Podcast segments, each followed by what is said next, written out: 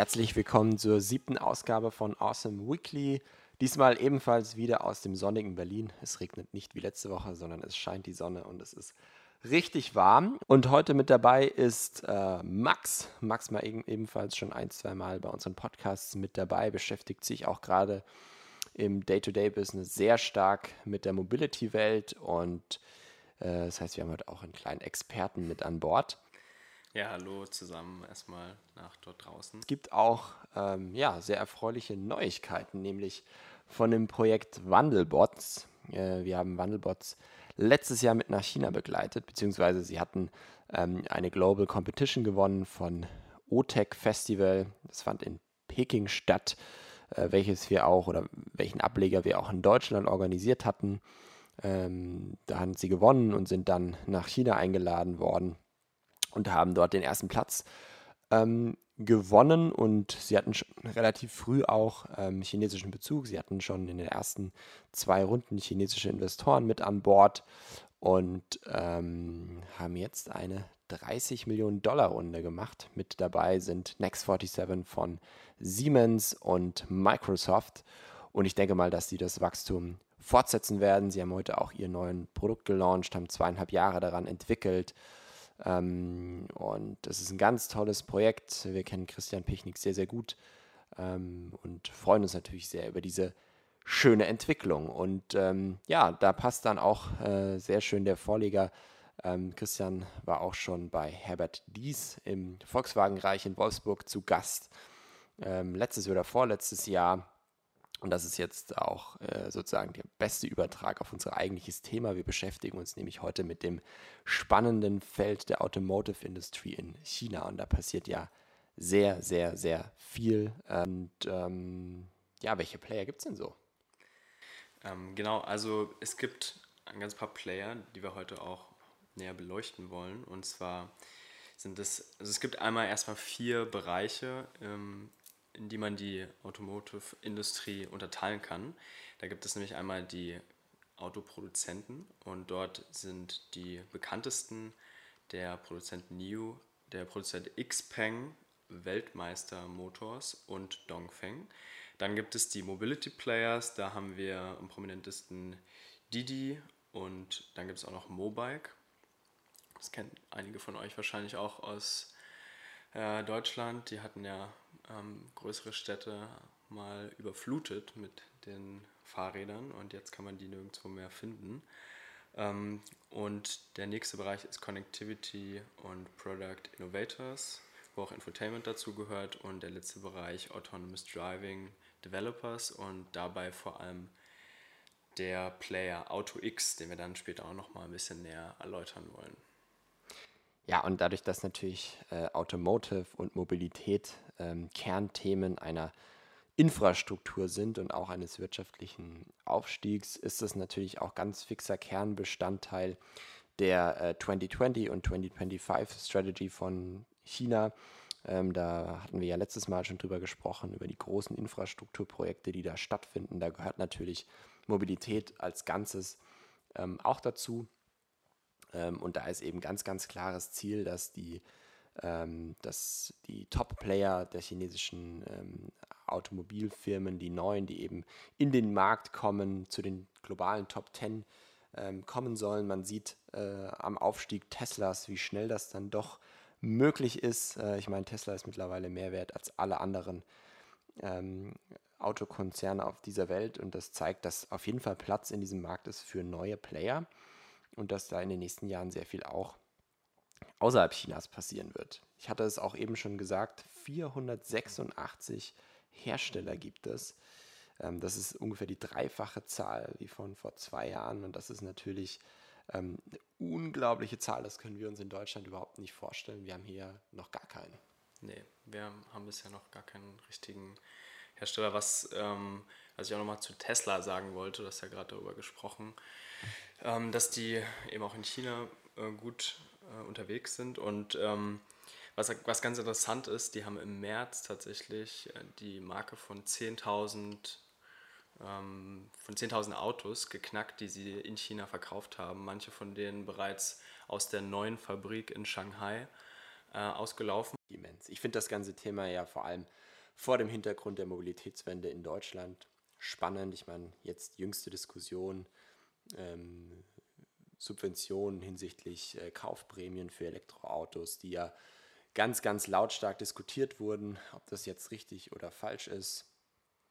Ähm, sagen wir dahingestellt, aber grundsätzlich ist es natürlich so, dass ein Staat eine ganz, ganz wichtige Rolle in so einer Mobilitätswende spielt und da hat ähm, China sehr, sehr spannende Ansätze. Ich meine, da gibt es ja unterschiedliche Ideen und unterschiedliche ähm, Vorgänge, aber mal grundsätzlich zur Frage, würdest du dir ein Elektroauto kaufen? Ja, also auf jeden Fall. Ich finde generell ist es einfach in der heutigen Zeit umso mehr wichtiger, dass man eben auf Technologien setzt, die den Klimawandel entgegenwirken. Und deshalb ist es alleine schon wichtig. Ähm, und zusätzlich ist natürlich einfach von dem Angebot her, was, was so ähm, ja, Elektroautohersteller wie Tesla, aber auch NIO und äh, Weltmeister Motors, äh, auf die wir später noch ein bisschen näher eingehen werden, ähm, was die einfach anbieten im Infotainment-Bereich. Ähm, da können wir jetzt mit unseren deutschen Pendants gar nicht so viel ähm, Competition anbieten und das ist einfach nochmal Next Level, würde ich einfach sagen, weswegen so ein Tesla oder auch andere Elektroautos einfach super attraktiv für mich sind und ich glaube auch für viele andere junge Leute. Ja, das glaube ich auch. Also man beschäftigt sich ja vor allem mit, mit vier Themen, die sozusagen starken Einfluss haben auf die Anzahl der gekauften Elektroautos. Natürlich grundsätzlich das Thema Infrastruktur. Da haben wir leider in Deutschland noch nicht äh, so viel Fortschritt gemacht. Also das ist wirklich ähm, leider eine Schande. Ähm, außerhalb von Tesla gibt es hier einfach relativ wenig. Hier versucht eben China sehr, sehr, sehr massiv äh, zu investieren. Sie wollen allein in diesem Jahr ihr komplettes Ladenetzwerk um 50 Prozent erweitern. Das heißt, sie wollen insgesamt 600.000 Ladestationen, also eine wahnsinnige Zahl ähm, an Ladestationen überall positionieren. Und das sind nur die staatlichen Ladestationen, da gehören noch einige andere dazu. Ich habe auch sehr, sehr viele ähm, Tesla Supercharger überall gesehen, also in jeder Tiefgarage, in jedem Shopping Center, in jedem ähm, noch so ähm, öffentlichen Platz. Das ist ähm, Wahnsinn, was da passiert. Und das ist auch so ein bisschen schade, dass das hier nicht mit dieser gleichen, ähm, mit der gleichen Intention, der gleichen Intensität verfolgt wird. Und dann haben wir natürlich auch ein Thema, ich meine, du sagtest es ja gerade, würdest du den Elektroauto kaufen, aber leider sind viele Kunden hier in Deutschland noch nicht so weit. Hm, ja, ganz genau. Also es hat natürlich in Deutschland viele Gründe, warum das jetzt so ist. Ähm, wenn wir uns mal ein bisschen auf den chinesischen Markt wieder konzentrieren, ist es ja so, dass, ähm, dass dort auf chinesischer Seite einfach natürlich ähm, von der Regierung auch mit den Plänen viel vorgegeben wird. Du hattest es schon angesprochen, China 2020, 2025. Ähm, vielleicht nochmal kurze Info dazu. Also im letzten Jahr hatte, war, war der Anteil von Elektroautos in China bei rund 5%, was ja natürlich auch noch nicht so hoch ist. Aber sie wollen das jetzt in den nächsten Jahren massiv ausbauen. Und ähm, wenn die Regierung dahinter steht, dann wird natürlich sowas auch viel stärker forciert ähm, und kann auch besser ähm, umgesetzt werden. Und ähm, natürlich jetzt vielleicht auch nochmal dazu, so zu den Absatzzahlen kann man noch sagen, dass ähm, aufgrund von Corona natürlich schon der ganze Markt in China auch eingebrochen ist. Klar, die Leute waren im Lockdown, konnten nicht rausgehen, dann äh, kaufen sie sich natürlich keine Autos oder Elektroautos, jedenfalls nicht so ausgeprägt. Aber was ganz interessant ist, ähm, es gab in den letzten Jahren auch immer ja, Subventionen für Autos, kennen wir auch aus Deutschland, aus anderen europäischen Ländern. Dann gab es aber letztes Jahr eigentlich den Beschluss, dass man die Subvention wieder kappt, dass man die nicht weitergibt. Und jetzt gab es aber, also Anfang des Jahres, wieder den Entschluss, dass man das für das Jahr 2020 auf jeden Fall noch weiter verfolgen möchte.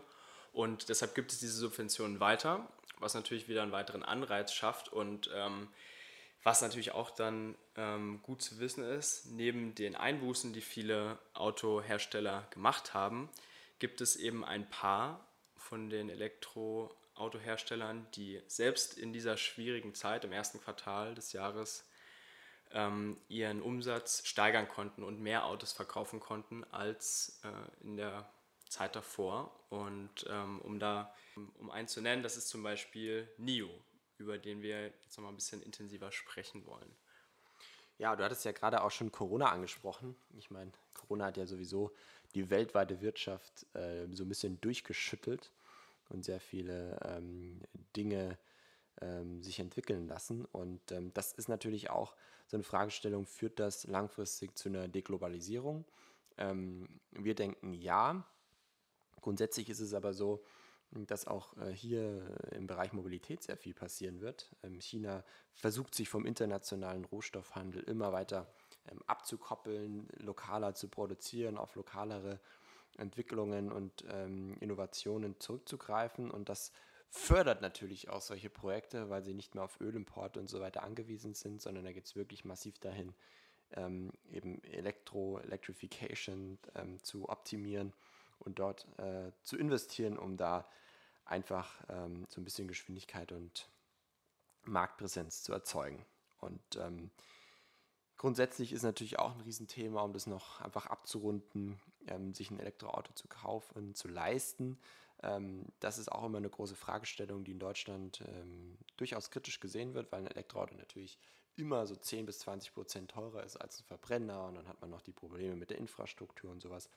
Auch hier gibt es von chinesischer Seite eine extreme staatliche Unterstützung, die ähm, in geldlichen Formen, aber auch in Convenience-Faktoren wiedergegeben wird, dass man eben einfach auch gewillt ist, ein Elektroauto zu fahren. Und ähm, es geht ja auch so ein bisschen darum, wie denkt man das Auto weiter? Da gibt es ja auch ganz andere und spannende Ansätze. Ja, auf jeden Fall. Ähm, vor allem bei dem Fall NIO wird es sehr, sehr deutlich. Ähm, vor allem der Ansatz, den das Unternehmen dabei verfolgt, nämlich ähm, NIO sagt, more a user than a car brand. Das heißt, sie fokussieren sich mehr auf ja, den Fakt, dass sie eben sich auf die Kunden konzentrieren, als dass sie sich wirklich darauf konzentrieren, Autos zu machen. Die Autos machen sie zwar trotzdem gut, aber im Fokus steht eine bisschen andere Strategie. Beispielsweise ähm, bietet NIO sogenannte Clubhouses an, wo die Kunden und Interessierten quasi ja, alles machen können, was sie wollen. Da gibt es äh, eine Küche, eine Bibliothek, da gibt es einen Spielplatz für die Kinder und natürlich auch verbunden damit einen Showroom, wo man dann in diesem Ambiente sich näher mit den Autos auseinandersetzen kann, die kennenlernen kann. Ähm, und es gibt also es gibt zum Beispiel auch eine App, wo ähm, bereits 800.000 User vertreten sind in China, ähm, was schon krass ist, wenn man sich das mal vor Augen führt. Ähm, also es ist ein ganz anderer Approach zum Kunden als jetzt herkömmliche ähm, und vor allem auch deutsche Companies, wenn man das mal so sagen muss, auch an dieser Stelle ähm, fahren bisher. Ähm, genau, und das, das ist so ein bisschen das, was die, was die neuen chinesischen ähm, Hersteller da so differenziert. Ja, ich war selbst letztes Jahr, schon im Januar war das, in Shanghai in einem NIO-Store und ähm, ich war einfach nur beeindruckt. Es ist wirklich Wahnsinn, als hätten die äh, nie was anderes gemacht, als solche Stores zu bauen und neue Konzepte umzusetzen. Das war schon echt absolut beeindruckend. Ähm, für viele, die äh, NIO eben nicht kennen, NIO kommt aus Shanghai, ist einer der erfolgreichsten ähm, NEV-Brands aus äh, China wird wahrscheinlich auch als erste Brand, ähm, als einer der ersten Brands ähm, von China in die internationalen Märkte gelangen. Ähm, sie haben ähm, bis im, zum Juni 2018 mehr als 30 30.000 Fahrzeuge in China ähm, verkauft. Ist natürlich wie alle anderen äh, neuen Car-Manufacturer noch nicht profitabel, sind aber in New York an der Börse gelistet, also es ist handelbar. Und ähm, ja, sie haben jetzt vier Modelle schon.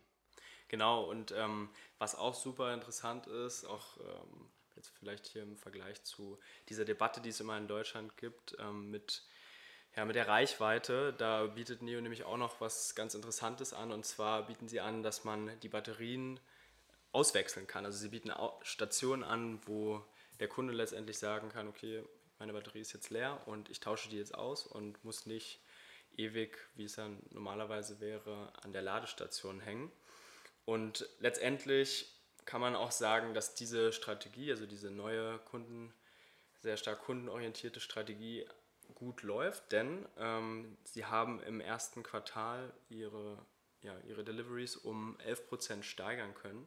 Und äh, was auch krass war, ähm, 70 Prozent von diesen neuen Lieferungen wurden quasi ähm, aufgrund von Mund-zu-Mund-Propaganda generiert. Das heißt, das, was sie machen, funktioniert gut. Die Leute sind begeistert davon, empfehlen es ihren Freunden, Bekannten weiter.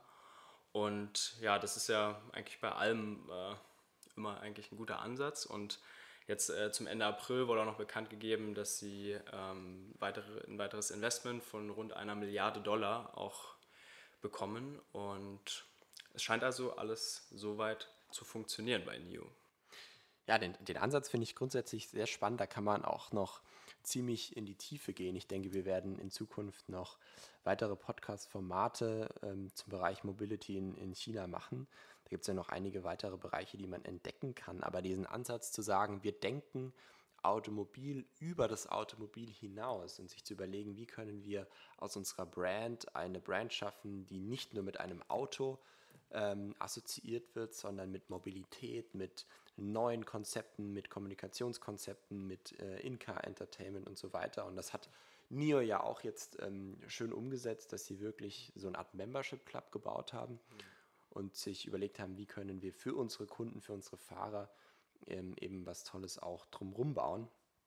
Also da sind sehr, sehr viele Impulse, die ähm, leider, leider ähm, nicht so wirklich äh, gesehen werden. Ich meine, ähm, wenn wir deutsche Autofirmen uns anschauen, die sind seit Volkswagen produziert seit 1991 ähm, in China Autos, ähm, gemeinsam in einem Joint Venture. Dazu gehört Daimler, ähm, BMW, Audi, Bosch, die alle Joint Ventures in China haben, die schon seit sehr, sehr langer Zeit in China produzieren. Und da ist natürlich auch spannend zu beobachten, wie die sozusagen den chinesischen Markt äh, in Zukunft auch angehen. Sie sind ja dort sehr erfolgreich. Volkswagen macht über 30 Prozent seines Umsatzes in China. Das sind massive Zahlen. Da sieht man auch, was China für ein Schwergewicht ist.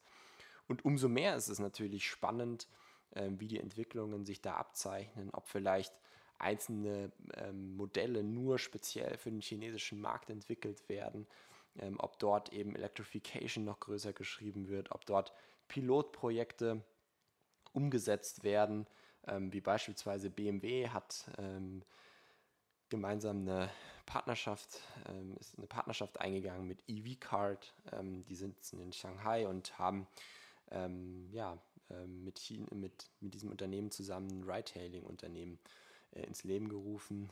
und das ist natürlich auch so ein bisschen ähm, neuer Player im Vergleich zu Didi, der auf den Markt kommt. Und das finde ich auch einen sehr spannenden Ansatz, dass die Unternehmen eben versuchen, neue Mobilitätskonzepte zu schaffen. Aber ähm, was natürlich mit dem Automobil passiert, das bleibt spannend.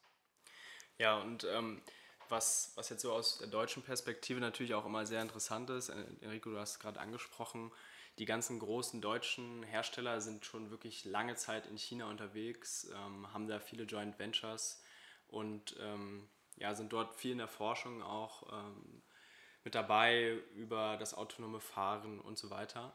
Und ähm, diese, diese Perspektive, also diese Zusammenarbeit auch von deutschen Autoherstellern und dann auch diesen neuen chinesischen Startups, die ist einfach extrem groß. Und äh, das wird zum Beispiel auch in einem, ja, einem ganz besonderen Fall deutlich den haben wir vorhin schon kurz angesprochen, nämlich ähm, VM Motors. Ähm, die heißen wirklich Weltmeister Motors. Ähm, also es ganz, da ganz arbeiten witzig. aber keine Deutschen im Management Board. Ja, also tatsächlich, wir haben uns auch nochmal näher informiert, da arbeiten wirklich keine Deutschen und für die Chinesen ist einfach diese, ja, dieser deutsche Name ein, eine Verbindung zu, ja, zu, zu dem ja, Ingenieurswissen, was wir hier im Land natürlich schon seit Jahrzehnten haben und wofür Deutschland auch bekannt ist. Ja, und das ist vielleicht auch ein kleiner Appell. Denn wir haben so schöne Autos. Hoffen wir mal, dass wir auch in den nächsten 10 Jahren und 20 Jahren schöne Autos bauen werden. Wir drücken jedenfalls die Daumen. Und wir Fall. hoffen, dass wir euch heute einen umfangreichen Blick in den Markt geben konnten. Da gibt es natürlich, wie gesagt, noch einiges mehr zu erzählen. Ähm, wir werden dazu in Zukunft noch weitere Formate schaffen. Ansonsten vielen, vielen Dank, dass ihr eingeschaltet habt, dass ihr bis jetzt noch mit dabei seid. Ähm, und wenn ihr Fragen, Anregungen habt, gerne melden. Ansonsten ähm, melden wir uns dann nächste Woche wieder mit der achten Episode und mit einem neuen Thema. Bis dahin, alles Gute. Danke.